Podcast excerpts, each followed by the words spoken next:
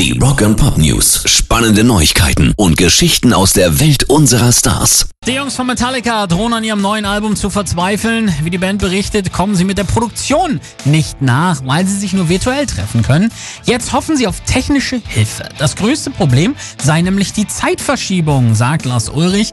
Wenn ich hier in San Francisco spiele und Kirk und James, unsere beiden Gitarristen, entweder in Wow oder Colorado sind, gibt es erhebliche Zeitverzögerungen. Und jetzt haben sie verschiedene Dienstleister beauftragt, eine technische Lösung zu finden. Sprich, die Jungs wollen tatsächlich die Zeitverschiebung überlisten.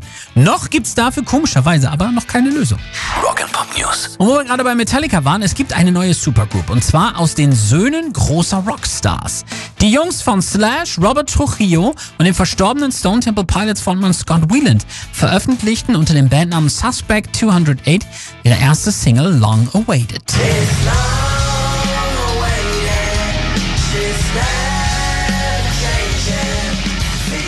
Der erst 16-jährige Noah Whelan singt wie Papa, der 18-jährige Ty Trujillo ist am Bass wie Papa und Slash Sprössling gibt nicht wie Papa den Drummer in der Combo.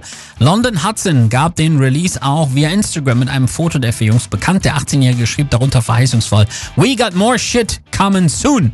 Zur Band gehört wohl auch Gitarrist Nico Zangaris, der auf dem Bild neben Hudson, Ty Trujillo und Noah Whelan am Stand steht. Wir sind also gespannt auf More Shit to Come. Pairs Rock and Pop News.